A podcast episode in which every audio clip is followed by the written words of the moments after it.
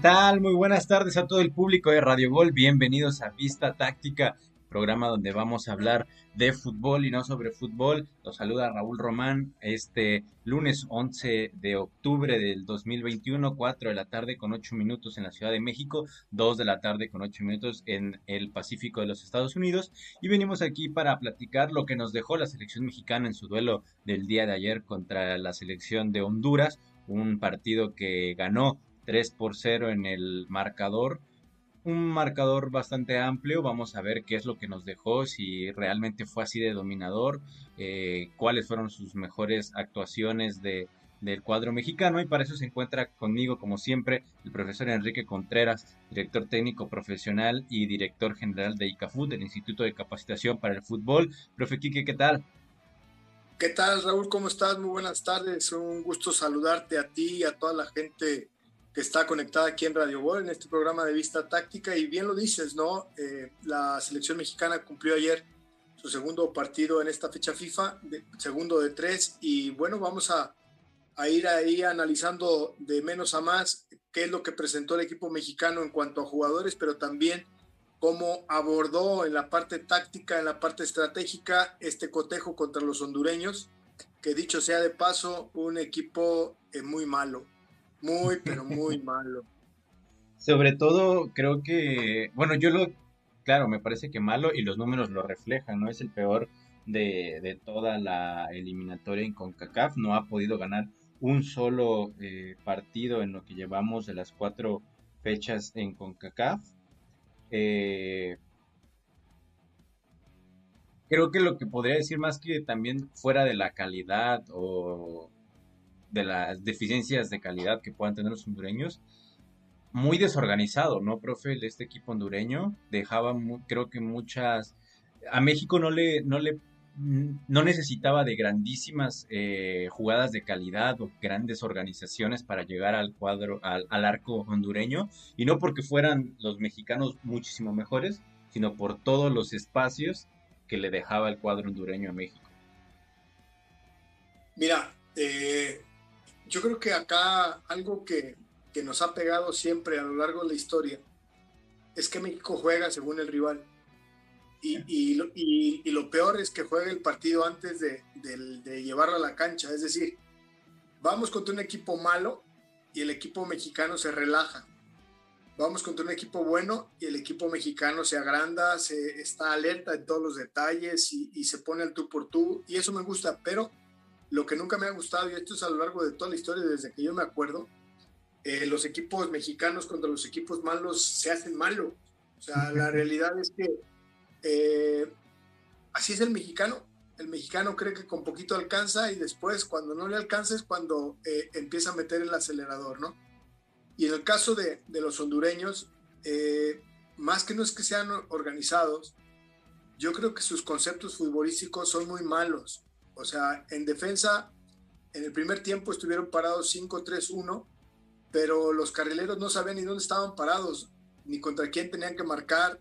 O sea, no tenían referencias de marcas, por así decirlo. O sea, sí había una organización, pero sus conceptos para defender muy malos, muy malos porque eh, aunque tenían superioridad numérica para defender, no lograban, eh, como se dice, cuando ya el rival está cerca de tu área ya tienes que fijar marcas, ¿no? Y en ese sentido, el equipo hondureño dio muchas facilidades, pero lo que, lo que todavía fue más, pues más de preocupación, ni siquiera es lo que jugaban los hondureños, lo que los mexicanos estaban jugando, digo, es sabida la calidad del cuadro mexicano en todas sus líneas y en todos sus jugadores, porque tienen calidad, mediana, alta calidad, ¿sí? Eh, pero hay jugadores que juegan caminando, ¿no? Córdoba, yo lo decía en la transmisión, es un, es un jugador que en los últimos meses, después de que vino de, los Juegos Olímpicos, que allá jugó de más o menos a muy bien, eh, ha sido un jugador muy gris, este, mi estimado Raúl.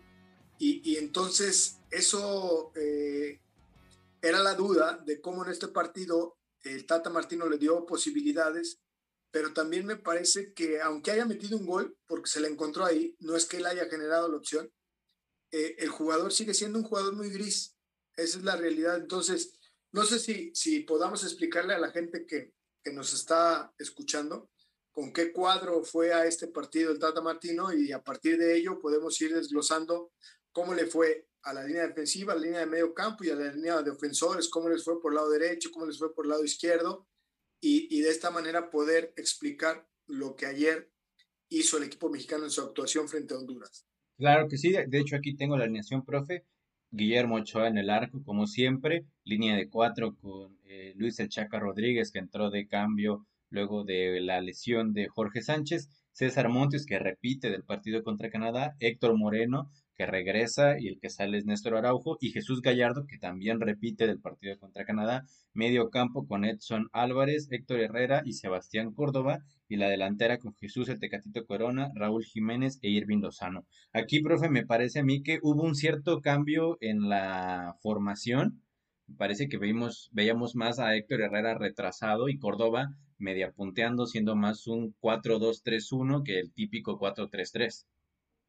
Y, no nada más eso, Raúl. Hubo algunas precauciones que Martino quiso tomar y en este partido vamos a explicarle primero a la gente cómo el Tata eh, funciona su equipo o intenta que su equipo funcione.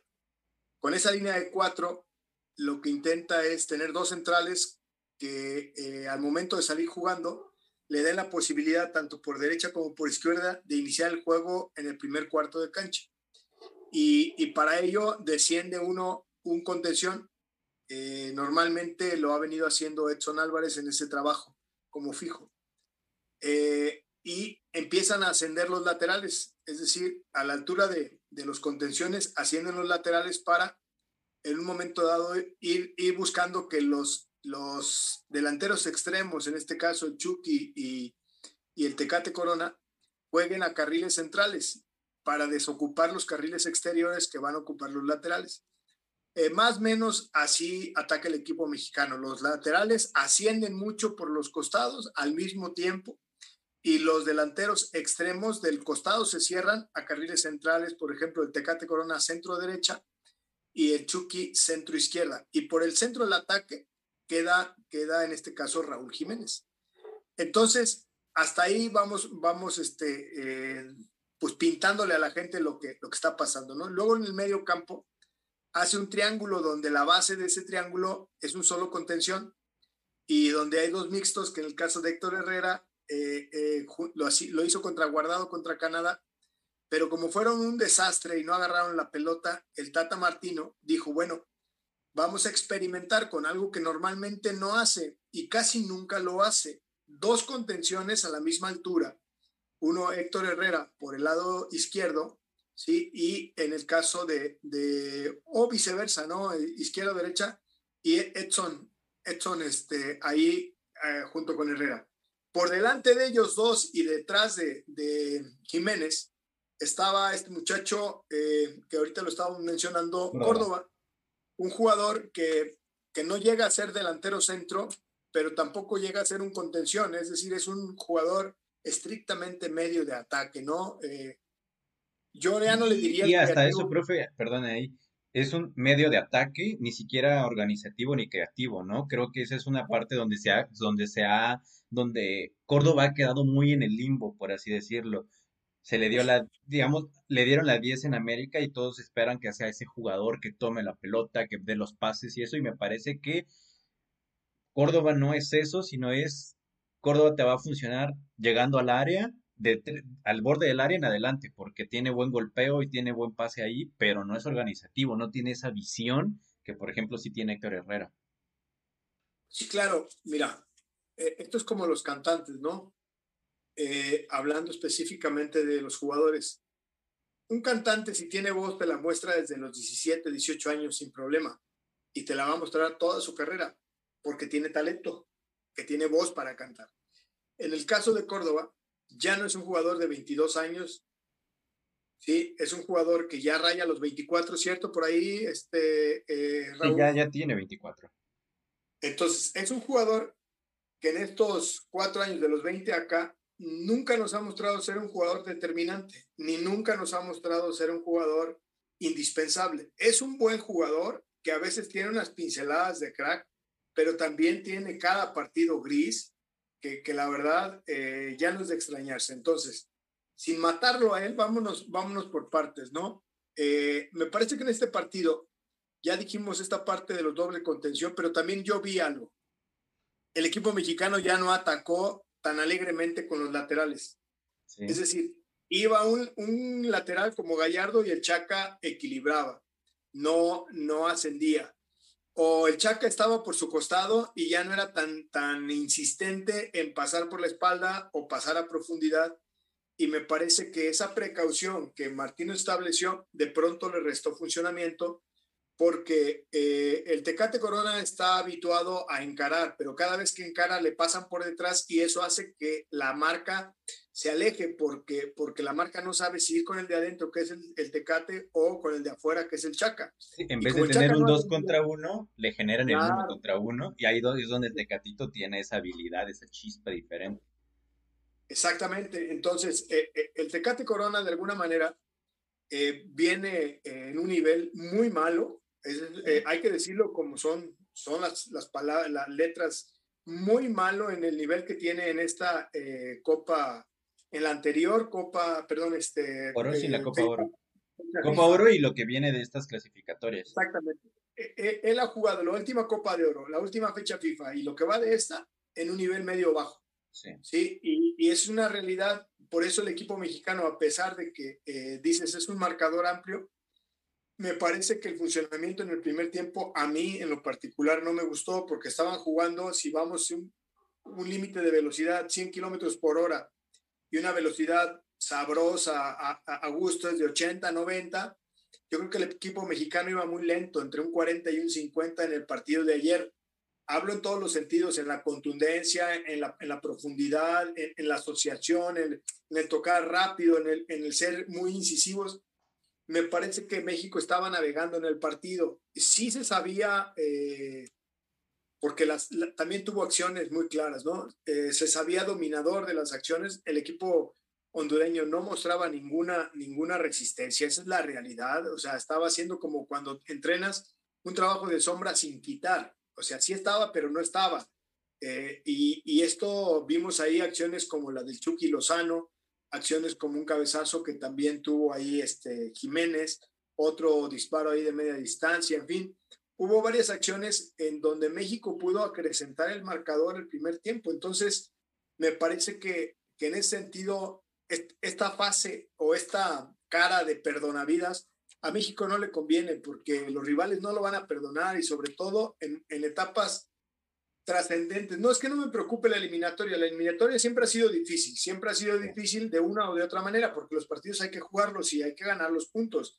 Y en algunos momentos ya la vimos muy difícil con técnicos que incluso han dejado sus cargos porque, porque no han sabido llevar la eliminatoria. O sea, sería muy atrevido de mi parte decir, no, es que la eliminatoria se gana fácil. Eso quisiéramos, porque el equipo tiene calidad. Sin embargo, los jugadores nuestros a veces a veces se arrugan y esas son las cosas que me parece que tiene que, mejorar el equipo mexicano, sobre todo no mirar al rival, Raúl, no mirar al rival y creo que ayer México, como te lo decía, ya desde la noche en la concentración, ah, vamos contra, vamos contra Honduras, tranquilos, es rápido, les ganamos fácil y es ahí donde creo que el equipo mexicano en la parte mental pierde empaque y después se nota porque también cuando ya el Tata hizo los cambios, que los hizo muy tarde, hasta el minuto 67, eh, me parece que el equipo mexicano, a partir de ahí, el equipo mexicano mostró otra cara, este sí. Raúl. Eh, mostró primero frescura porque son jugadores que están eh, nuevos con, con, otros que están gastados, pero también un Vega, un, este, este muchacho, el Orbelín Pineda, y Funes Mori, que estaban hambrientos de, que ellos quieren ya protagonizar, más cuando tú estás en la banca y te sientes que andas bien y ves cómo juega el Tecate, ves cómo está jugando Córdoba, ves que Raúl ya jugó un partido completo y que ya le dieron un patadón y, no, no, está para arriesgarlo. Dices, ¿sabes qué? Pues este es mi momento, ¿no? Y te frotas las manos y dices, ahorita entro y entro con todo y me parece que que el Tata, más allá de lo esquemático, necesita también entender que a veces hay que, hay que salirse del esquema y hacer cambios cuando el partido lo necesite y no cuando lo tenga estipulado, ¿no? Y que me parece que ese tipo de cambios beneficiarían a los mismos futbolistas que no están en, un gran momento. Eh, lo de Tecatito ya viene desde el verano.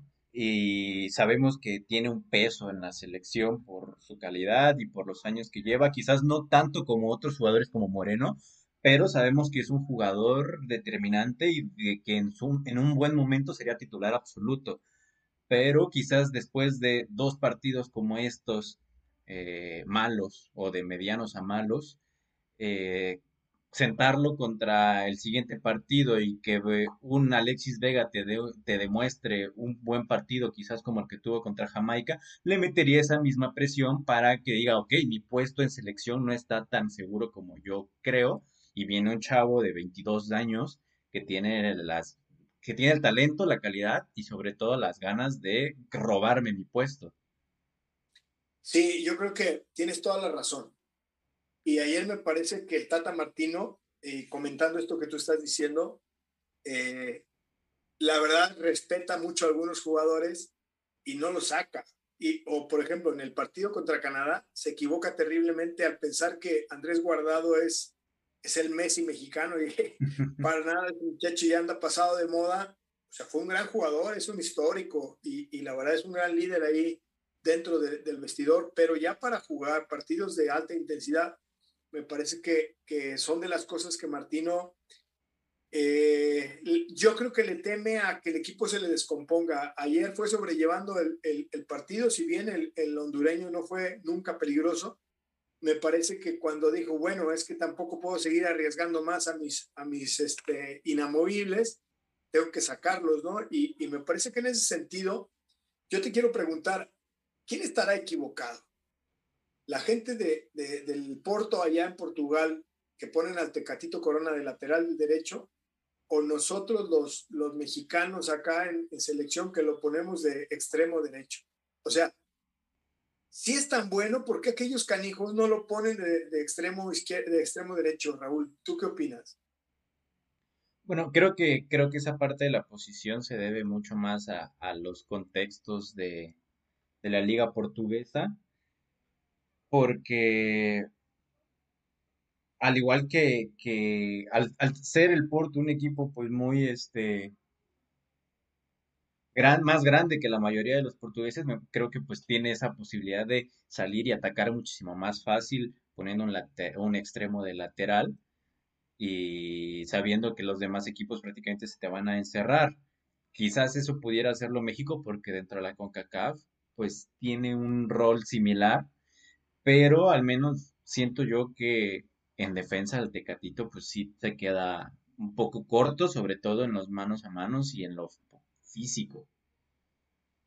Entonces, quiere decir que allá en Portugal, en la liga esa mediana de Portugal, el que juega en su posición de delantero es mejor que él, entonces él no es lo que aquí en México se dice que es una estrella. Es un jugador mediano que consigue cosas medianas y que a la selección le ha dado puras cosas medianas. O, tú dime en qué momento lo has visto un jugador determinante, incluso en el último mundial ni siquiera jugó. No, de acuerdo, creo que el único momento en el que dio un poco más o se llevó para hacer un poco más fue aquella Copa América, me parece, en la que fue como por un, eh, se llevó un una plantilla B y él fue siendo como que de los mejores de esa plantilla B, pero fuera de ahí, pues no ha sido un referente. Estás hablando hace 10 años. sí, exactamente, a eso es a lo que iba, pues se llevó de esa manera. O también recuerdo cuando fue la Copa, me parece que hubo una Copa en, en la de, no, la de Estados Unidos, la Centenario, no recuerdo si por ahí iba jugando bien, pero pues es cierto que no ha tenido el rendimiento que sí ha tenido en Porto, o por ejemplo, hace uno o dos años que ha estado nominado a, y que ganó hace dos años en Portugal el premio al mejor jugador de la liga, no se ha visto el Tecatito mejor jugador de una liga europea dentro de la selección nacional. Mira, y, y la intención mía no es aburrir a la gente, al contrario, es es que se mantengan aquí conectados con Radio Gol. Bueno, yo pudiera decir que el Tecatito Corona es como aquel que ya fue al restaurante, ya se sirvió de las mejores carnes y se siente lleno. Me parece que no lo veo hambriento, no lo veo ni a él, ni a Córdoba, mm, tampoco veo en ese tenor al mismo eh, Herrera, no veo a Héctor Moreno, eh, los veo muy acomodados, los veo tranquilos, los veo eh, sobrellevando las situaciones, pero también estos rivales que nos están tocando enfrentar, más allá de que a México le esté costando ir en primer lugar, eh, no se parecen en nada a lo que, a lo que puedes encontrar, ya no digas la Copa del Mundo, en partidos amistosos contra un equipo como el mismo Italia, Francia, que acaba de ser campeona, España, Bélgica, Inglaterra, Alemania, Holanda, y que a ellos se les ha ganado en algunas ocasiones en los mundiales.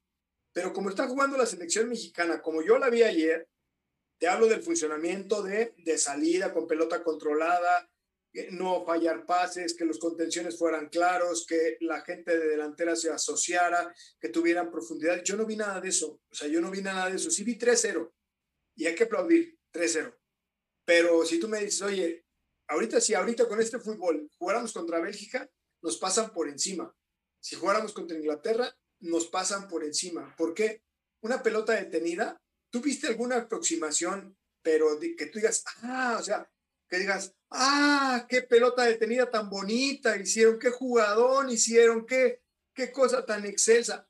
México no se sale del librito, tirar la pelota contra cinco rematadores y nunca pasa nada les tiran pelota detenida en contra y todos los mexicanos están temblando porque saben que en el juego aéreo defensivo, con esa marca en zona que manejan, todo el mundo está temblando porque el equipo mexicano le cuesta mucho disputar, este, mi estimado Raúl. Entonces, yo digo, está bien, ahí está el resultado 3-0, se los regalo, pero el funcionamiento del equipo mexicano, eh, el, el juego a tope del equipo mexicano, yo lo veo muy lejos, Raúl, lo veo muy lejos y a mí la verdad es que eh, no me convence el fútbol que está jugando desde la fecha FIFA pasada, estos cinco partidos.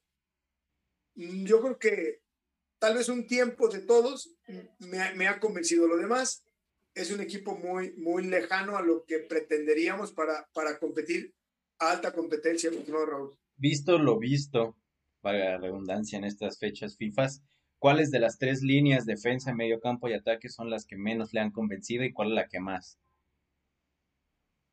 Mira, a mí me convence eh, la que más me parece que es la de, la de atacar cuando, siempre y cuando entiendan que el juego es por fuera y profundo. A ver, ¿por qué por fuera y profundo? Primero, porque generas más espacios.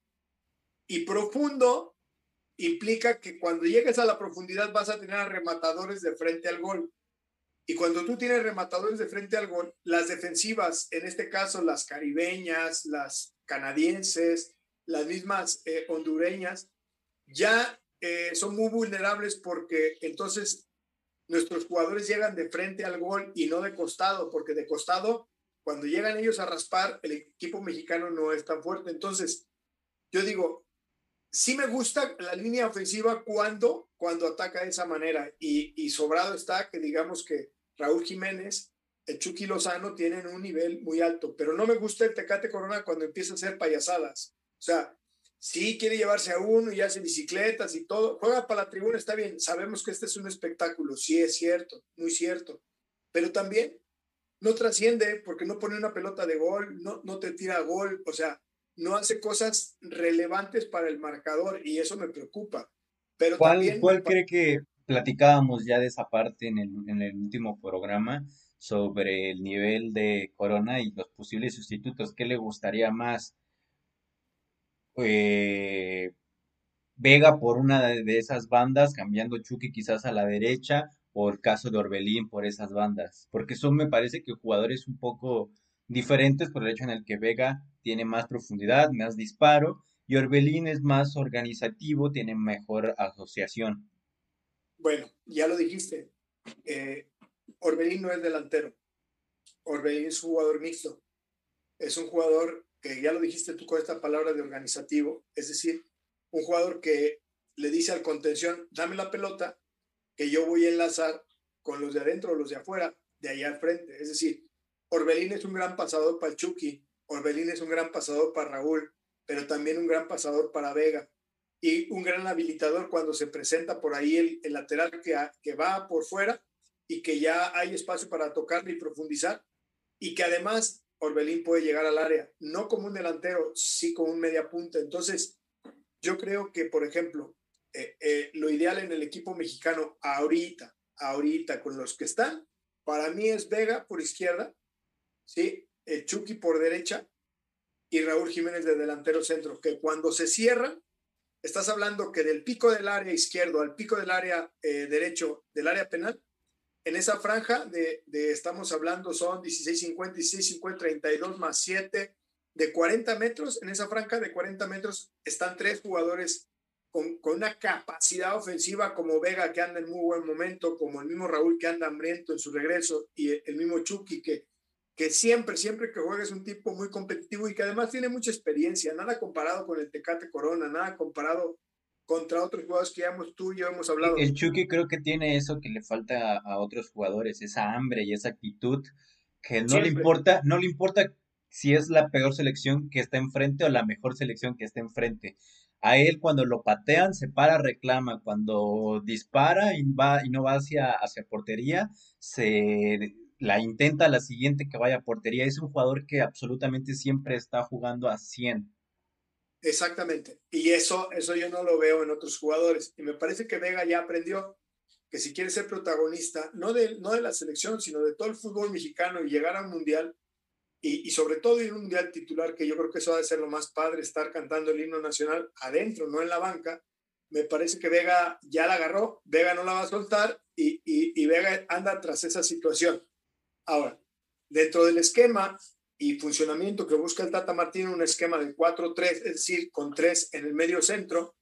Me parece que cabe Orbelín, este, mi estimado eh, Raúl. Eh, Orbelín cabe tanto como cabe Charlie Rodríguez, como cabe eh, el mismo Herrera, como cabe de repente en ciertos partidos este mismo Dos Santos, y donde casi ya no cabe Andrés Guardado, que sí tiene experiencia, sí, pero, pero hay que tener mucho cuidado con él. Yo creo que Orbelín no sé si ya sea un jugador constante 95 minutos, Raúl. No lo sé, no lo sé. Pero cuando entra de cambio el muchacho, y lo vimos allá en Centroamérica, ¿no? Eh, y lo vimos en este último partido.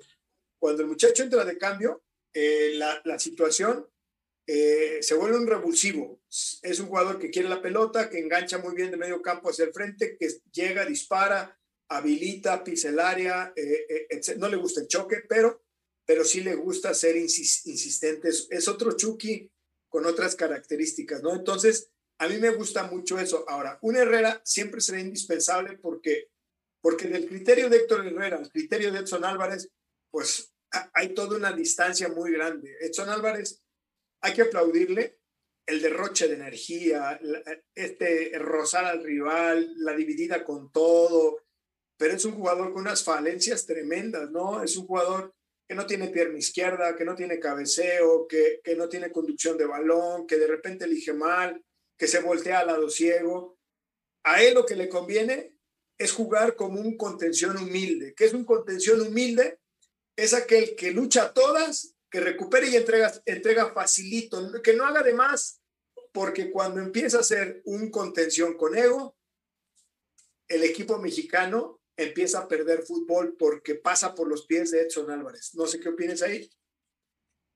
Sí, me parece, me, de acuerdo prácticamente en todo, sobre todo en lo que, lo que comenta de Orbelín y lo de Andrés Guardado. A mí me parece que el medio campo ya es, le hace falta un jugador, porque creo que lo de Edson y lo de Herrera está este, cantado para la titularidad siempre sobre todo lo de Herrera, me parece que es el mejor jugador en desde el organizativo y asociativo.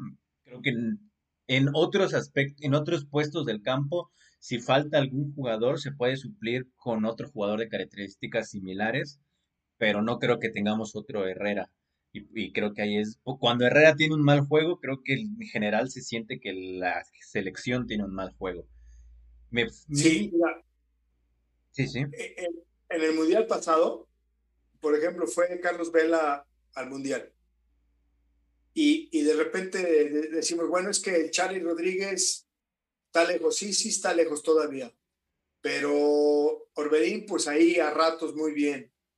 Y luego tú dices, oye, de Carlos Vela a este muchacho Córdoba, ¿hay distancia o no hay distancia? Infinita.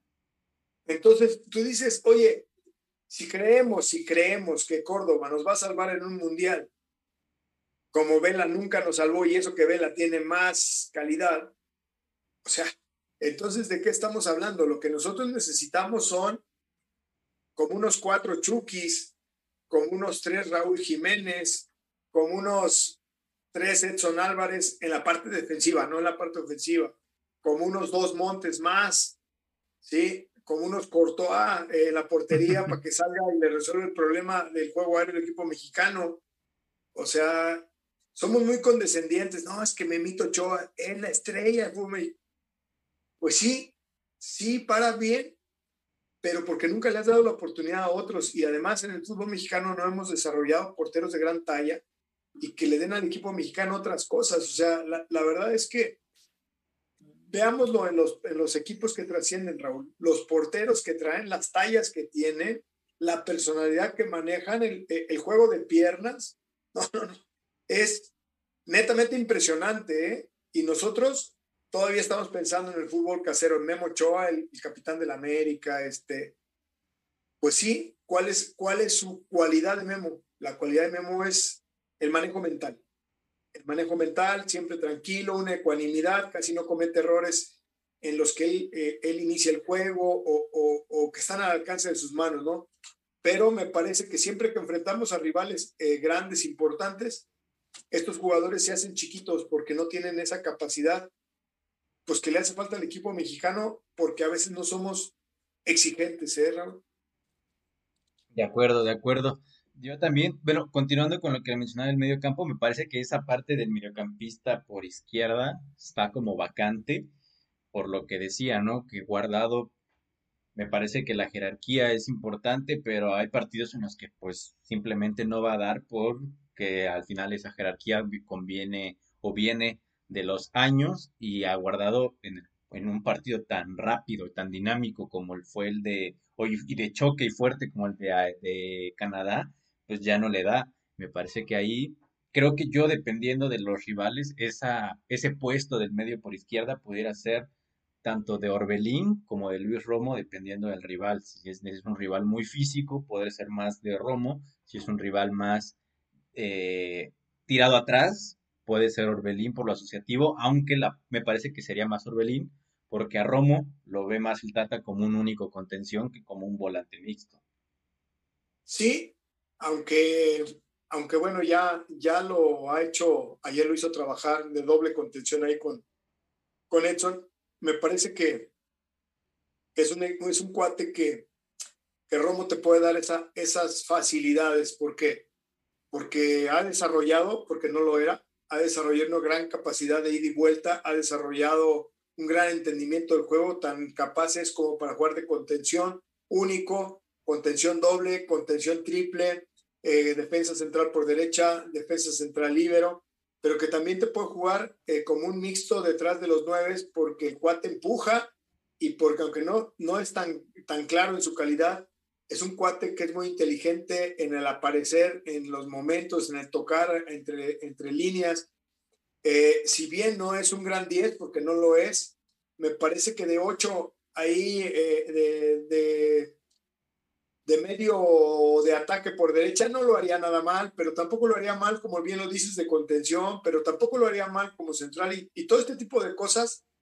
Me parece que si lo comparas contra un Edson, Edson se sabe, Edson voltea a ver a, Romo y dice, eh, nada más le flojeo poquito, me van a sacar y para recuperar la posición con este capitanazo va a ser complicado. Por eso eh, Edson corre y corre y corre en los partidos porque sabe que si, que si afloja está para quitarle el puesto y se lo ha dicho su representante y se lo ha dicho los compañeros. Romo está cañón, mi estimado Raúl. Sí, la verdad, bueno, yo le he dicho en el último año, para mí Romo en el último año se ha convertido en el mejor mediocampista de, de toda la Liga MX y a ver cuánto tiempo nos, nos dura viéndolo aquí en México o en el extranjero. Y creo que muchos también han dicho esa parte de quizás verlo como una contra el hecho de que Romo no se ha definido como tal en una posición, Pero para mí, yo creo que así lo, le, le hago la pregunta directa ahora a usted que es un entrenador. Creo que para mí eso es una, es un, es un diamante en bruto para un entrenador, un jugador que puede jugar de 5, de 8, de central y de mixto. Sí, no, no, sin duda. Mira, yo, yo te pongo este ejemplo, ¿no? Si tú tienes en la balanza y te resta un, un jugador por meter y tienes la duda de Andrés Guardado y Romo para sacar adelante un partido en lo que resta de la eliminatoria, o sea, yo diría ojos cerrados, a ojos cerrados, Romo, o sea, a ojos cerrados. Sí, que Andrés tiene una estadística y un gafete, sí, sí está bien, yo, yo estoy de acuerdo con eso, nadie lo discute, pero en este momento, para el juego aéreo, para meter la pierna, para habilitar a un jugador, para llegar a pisar el área, para morder al rival, para reclamarle al árbitro, ¿quién crees que tenga más personalidad en este momento? No, Ruiz Romo. Y no, y no solo fuera de esos aspectos, también me parece que desde la, los movimientos o las variantes que un técnico pueda hacer con un jugador como Luis Romo en, el campo, porque lo puede, digamos que inicia con Romo en la posición de guardado y ves que el juego se está tornando a tu favor, entonces puedes meter quizás a un futbolista un poco más de organizativo, de más toque, y lo único puedes mantener a Romo en el campo y únicamente bajarlo. Y luego que luego haya, exacto, puedes meter a Orbelín y únicamente a Romo lo bajas y de ahí, ah, ok, ya tenemos el partido completo, vamos a meterle. Y con guardado no, y con guardado no, porque no te da esas opciones que tú, que tú ibas a decir. Exacto, ya tengo el partido 3-0 en línea de 5, Romo para abajo, y listo, sin necesidad de hacer mayores cambios, eh, sustituciones, con un solo jugador puedes hacer demasiado sin necesidad de cambiarlo. Si yo fuera periodista, eso le preguntaría a Martino, ¿para qué carambas metes a jugadores que solamente te juegan un puesto? Y te va a decir, ¿por qué? Andrés Guardado no te puede jugar ya de contención. ¿Por qué? Porque no tiene ni la velocidad ni tampoco es un gran oposición. Es decir, cuando uno mete a ciertos jugadores ahí en el medio centro, es que necesitan ser jugadores que impongan. Y Guardado a quién le impone. O sea, entiendo esta parte que, que el equipo mexicano privilegia el trato de la pelota en ofensiva y creen que Guardado es una gran salida porque toma buenas decisiones Sí, sí las toma, de acuerdo, pero el juego tiene una dualidad y bien lo dijiste ahorita. Yo prefiero en mis equipos, así lo digo como director técnico, yo prefiero en mis equipos a jugadores que me puedan jugar de tres a cuatro posiciones, porque eso me va a dar la posibilidad de no gastarme cambios, de simplemente dar una indicación, Raúl, asciende y ahora en lugar de ser dos contenciones van a ser tres contenciones, tú asciende por el lado derecho vas a tener un trabajo mixto, ya no tan fijo como el que tenías. Y entonces, como si lo sabes hacer, lo puedes hacer, tienes la capacidad y el talento para hacerlo, pues a mí, me, a mí como director técnico me facilitas el trabajo. Yo creo que a veces esto es lo que ha adolecido el equipo mexicano, cuando tú le das tanta oportunidad a esas vacas sagradas, eh, esos este, jugadores que ya aportan poco, pero que tienen peso eh, en la opinión dentro del vestidor, me parece que es cuando tu equipo empieza a decaer de una manera peligrosa y que después para levantarlo te van a decir los que eran opción. Levántalo tú. Si cuando yo era, eh, yo era una opción, no me elegiste, ahora quieres que cuando está todo perdido, quieres que yo te ayude, no te voy a ayudar. Así es el mexicano. Así es el mexicano. Perdón, pero una disculpa. Bueno, ya, ya analizamos la parte de ofensiva y, medio, y creación en el medio campo. Ahora pasamos a la de defensa, ¿no? En esta, en esta que estábamos viendo lo que, lo que, cómo se vio el, cuadro mexicano, que a mí me parece que es como el eslabón más débil que ha, que se ha manejado en, en estas, pues, dos fechas FIFA de, que ha, que ha disputado el cuadro mexicano. Mira, eh, Héctor Moreno es categoría 89. Es un jugador de 32 años. Todavía no está, no está tan grande, pero los últimos cuatro años ha adolecido de muchas, muchas lesiones y, eso me parece que le resta ritmo, le resta fuerza, le resta velocidad y, y, yo creo que ahora, y me da risa, ¿no? De este Tata Martino, porque en la, en la convocatoria anterior, eh, mi amigo dice, no, es que estamos un poco tristes, un poco molestos porque nosotros contábamos con Johan Vázquez y es un jugador que nos hace falta y que yo decía, bueno, nunca ha entrenado contigo, nunca lo has metido en un partido y ahora dices que te hace falta. Y ahora que lo tienes, no lo metes.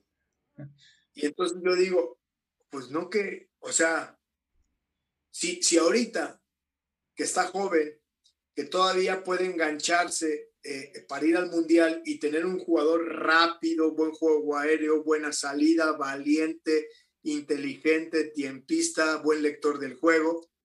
Y no porque eh, eh, Moreno no lo sea, yo creo que Moreno sí lo es, este, Raúl, y, y, de hecho tiene, tiene mucha experiencia y calidad, pero ya no tiene la velocidad y si te acuerdas, fue uno de los que cometió un penal contra Suecia de una manera terrible porque le ganaron la espalda y ya no alcanzó y lo único que hizo fue una patada por detrás que terminó en penal y además en el juego aéreo sufre sufre porque no es un jugador que, que, vaya muy bien o de una manera excelsa como lo sí lo hace eh, eh, este muchacho Montes.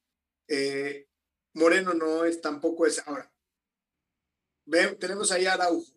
Es un jugador recio, concentrado, buen marcador, disputa bien el juego aéreo, pero de repente la toma de decisiones para marcar no es tan buena y tampoco la salida, sobre todo porque se privilegia que Montes juegue por derecha y, y, él tiene que jugar por izquierda donde su perfil le cuesta un mundo de trabajo para poder sacar la pelota con limpieza y, y que en su momento, recordemos aquella, y no porque nos estemos acordando de un detalle, pero cuando jugaron contra Argentina, después de que el proceso de Tata venía excelente y que, y que le tocan esas dos acciones ahí contra Lautaro Martínez, y que ahí exhibieron a, a, a mi estimado eh, Araujo, que me acuerdo que yo platicaba con el gringo Escopón y le digo, oye gringo, ¿qué onda con, con Araujo? Me dice, mira, antes nosotros sacábamos la pelota con los dos centrales y con el contención por delante de ellos. Bueno, nosotros tomamos una decisión de que a partir del siguiente juego la íbamos a sacar con el contención en el centro y los dos centrales, de tal manera que si la pelota iba a uno de los costados, teníamos un tercer jugador para eh, evitar la contra ante la pérdida de balón. Entonces, fíjate cómo el Tata tuvo que modificar, pero no porque él quiera, sino porque la calidad de estos jugadores en defensa no le dan la confianza para ascender al contención y que busque allá en una segunda línea hacer superioridad numérica. No, tienen que empezar muy bien resguardados porque los centrales al momento de salir no son gente que tenga un super manejo de pelota. Y que, por ejemplo, en este caso, creo que teniendo la dupla de los Olímpicos Montes Johan, sí te da un, un pequeño avance en esa parte de salida de balón, porque los dos son jugadores técnicamente en salida de balón buenísimos. Las, hay muchas jugadas de esta fecha FIFA que nacen de la salida de balón de Montes. El, el, gol que se le mete a Canadá sale de un trazo en diagonal largo de Montes a Gallardo y eh, bueno, al final también lo de Johan en Pumas, era, él era la salida siempre en Pumas, sobre todo teniendo esa dualidad de ser un zurdo que juega tanto en, la izquierda como por la derecha. Entonces, ahí me parece que sí, algo ilógico lo que usted menciona del Tata de que se lamentó en la fecha FIFA pasada y en esta no lo ha usado. Y a mí me parece también muy extraño que no hubiera jugado el partido pasado. Lo, se lo decía a usted, creo que yo yo decía que creía que el partido contra Honduras iba a ser de Johan y Montes y que no iban a ellos ya no iban a soltar nunca más la titularidad, se iban a ir juntos hasta Qatar. y, y se me hacía, perdón, se me hacía extraño porque vimos lo de lo de Araujo que tuvo al final un error en el gol contra Canadá en el fuera de lugar. Me parece ahí no había no había percatado pero viendo los últimos partidos de Araujo me parece que Araujo tiene ahí un pequeño pequeños problemas con el fuera de juego. Hay jugadas en las que a veces no sabe si saltar o saltar o salta a destiempo. Hubo una en el partido contra la fecha pasada no recuerdo cuál en el que saltó la línea en un en un saque de banda. Y ahí es donde me doy donde yo también digo un defensor saltando la línea en un saque de banda, un saque de banda no existe el fuera de juego. Parece que me, demuestra que Araujo pues tiene esos problemas en fuera de juego eh, y que al final Johan y, y, y, Montes se entienden muy bien, ya lo demostraron. Me parece que va a jugar el próximo partido porque Montes está ahora suspendido, pero sí se me hace extraño y eh, lógico, como dice usted, que no haya jugado el partido contra Honduras. No, y, más porque es, es en México donde puedes arropar a la gente, donde le puedes dar entrada, inducción, inducción a la selección mayor. Y me parece que, que acá son cosas en las que me, también esta parte que el Tata Martino no haya ido al último partido este, por, por cuestiones de salud, no sé si te acuerdas. Sí, sí, sí. Esto eh, es como reincorporarse apenas a la selección. No le gustó llegar llegar duro a decir, ¿sabe qué? Vamos a jugar así. O sea, respetó a gente como el Tecate, respetó a Héctor Moreno que viene de, una lesión, eh, pero no prueba jugadores que estoy seguro que en el Mundial eh, van a, y, y, y, nos lo van a mostrar en la liguilla de la Liga MX y no, después nos lo van a rivalidar en el siguiente torneo, que son jugadores que van a estar en muy buen momento, pero que yo creo que le vendría bien al Tata ya empezarles a dar minutos porque a final una Copa del Mundo sí se enfrenta con experiencia y con, y con capacidad, pero, pero estos jugadores me parece que la inversión con ellos, con un Johan Vázquez, con un, con un eh, Montes, con el mismo, eh, pudiéramos decir, Gallardo todavía, todavía tiene para, para dos o hasta tres mundiales inclusive, eh, el mismo Chucky, ¿por qué no el Tecate Corona cuando ande bien, el mismo Raúl Jiménez, Orbelín Pineda, Romo, Edson, o sea, son gente en la que tú tienes que confiar, mismo Charlie Rodríguez. Oye, que, que está Herrera y que Herrera es un indiscutible. Pues sí, cabrón, pero si en este momento no anda bien, pues dale lugar al otro. Eh, si ahorita no está bien eh, eh, César Héctor Moreno, pues dale la oportunidad a Johan. si no anda bien, no sé, X jugador. Yo creo que la eliminatoria está para irle ya dando oportunidad a estos jóvenes que de entrada muestran mucha calidad y que, y que uh, digo, tendrá sus razones el Tata, pero, pero yo, yo sí creo que, que los que nos van a salvar en el tiempo mediano y largo plazo son los jóvenes y no los grandes. O sea, los guardados ya no nos van a salvar, los Araujo no nos van a salvar, los Héctor Moreno no nos van a salvar, eh, eh, los Henry Martin no nos van a salvar. Yo creo que, que, que, hay que ir en la búsqueda de estos jugadores que tienen hambre, como el mismo Vega que está mostrando hambre, que la, en la pasada eh, eh, eliminatoria lo pusieron eh, sin estar al 100%, de ahí del tobillo, si te acuerdas. Sí. Entonces, me parece que, que, bueno, que yo creo que, que de alguna manera el equipo mexicano está en esa duda de si renueva o mantiene, renuevo o mantengo, pero, pero no termina de dar su mejor fútbol. Y eso creo, yo creo que es la conclusión de, de este programa, que México no termina de dar su mejor fútbol y me parece que el hecho de que haya regresado Raúl Jiménez le viene bastante bien a la selección mexicana porque también Funes Mori, que ya se sentía el indiscutible de esa posición, hoy cuando entra, entra como Orbelín, entran hambrientos, entran como, como perros queriendo carnita y, y me parece que eso es lo que le conviene a México de Funes Mori, ¿no? Un jugador que sea un buen relevo, que sea una buena alternativa, pero Ojalá que tengamos con salud y con buen juego a un Raúl Jiménez porque lo necesitamos mucho como a Chucky, Chucky Lozano, ¿no? Totalmente de acuerdo. Y sobre todo, me parece ellos dos en ataque demostraron eh, esa, lo que nos faltó en los últimos partidos. Pero bueno, profe, mire, justamente de tanto hablar y de hablar también se nos ha ido acabando el tiempo y nos vamos a despedir de este programa de Vista Táctica, no sin antes recordarle a todo el público de Radio Gol que pueden escuchar este podcast de lunes a viernes eh, a, las 4 de la tarde de la Ciudad de México, 2 de la tarde en hora del Pacífico, a través de la app de Radio Gol. Ya saben que pueden descargarla para cualquier dispositivo móvil vía eh, Apple Store eh, para los dispositivos Apple como iPhone o tabletas, en la Google Store para los dispositivos Android, en la página de Radio Gol 921fm.com, así también como en el podcast en Spotify, Anchor eh, y cualquier otra eh, dispositivo, aplicación o página web en la que puedan escuchar podcast, ahí nos pueden encontrar. Así que, profe, nos despedimos. Sí, Raúl, eh, Nada más ahí decirle a la gente pues que efectivamente siempre nos da mucho gusto ver al equipo mexicano en acción, pero que también eh, no hay que decir lo que dicen todos, hay que ser eh, analíticos y hay que irnos a lo profundo de, de los jugadores y, de, y del esquema y del sistema que juega el Tata Martino y me parece que, que a mí en lo particular, y, no sé si ustedes, compañeros que están ahí en, eh, escuchando este programa por Radio Gol, compartan que la selección mexicana, más allá de que está consiguiendo algunos resultados, me parece que su funcionamiento es de regular a malo. O sea, a mí no, con esto no nos alcanza para muchas cosas.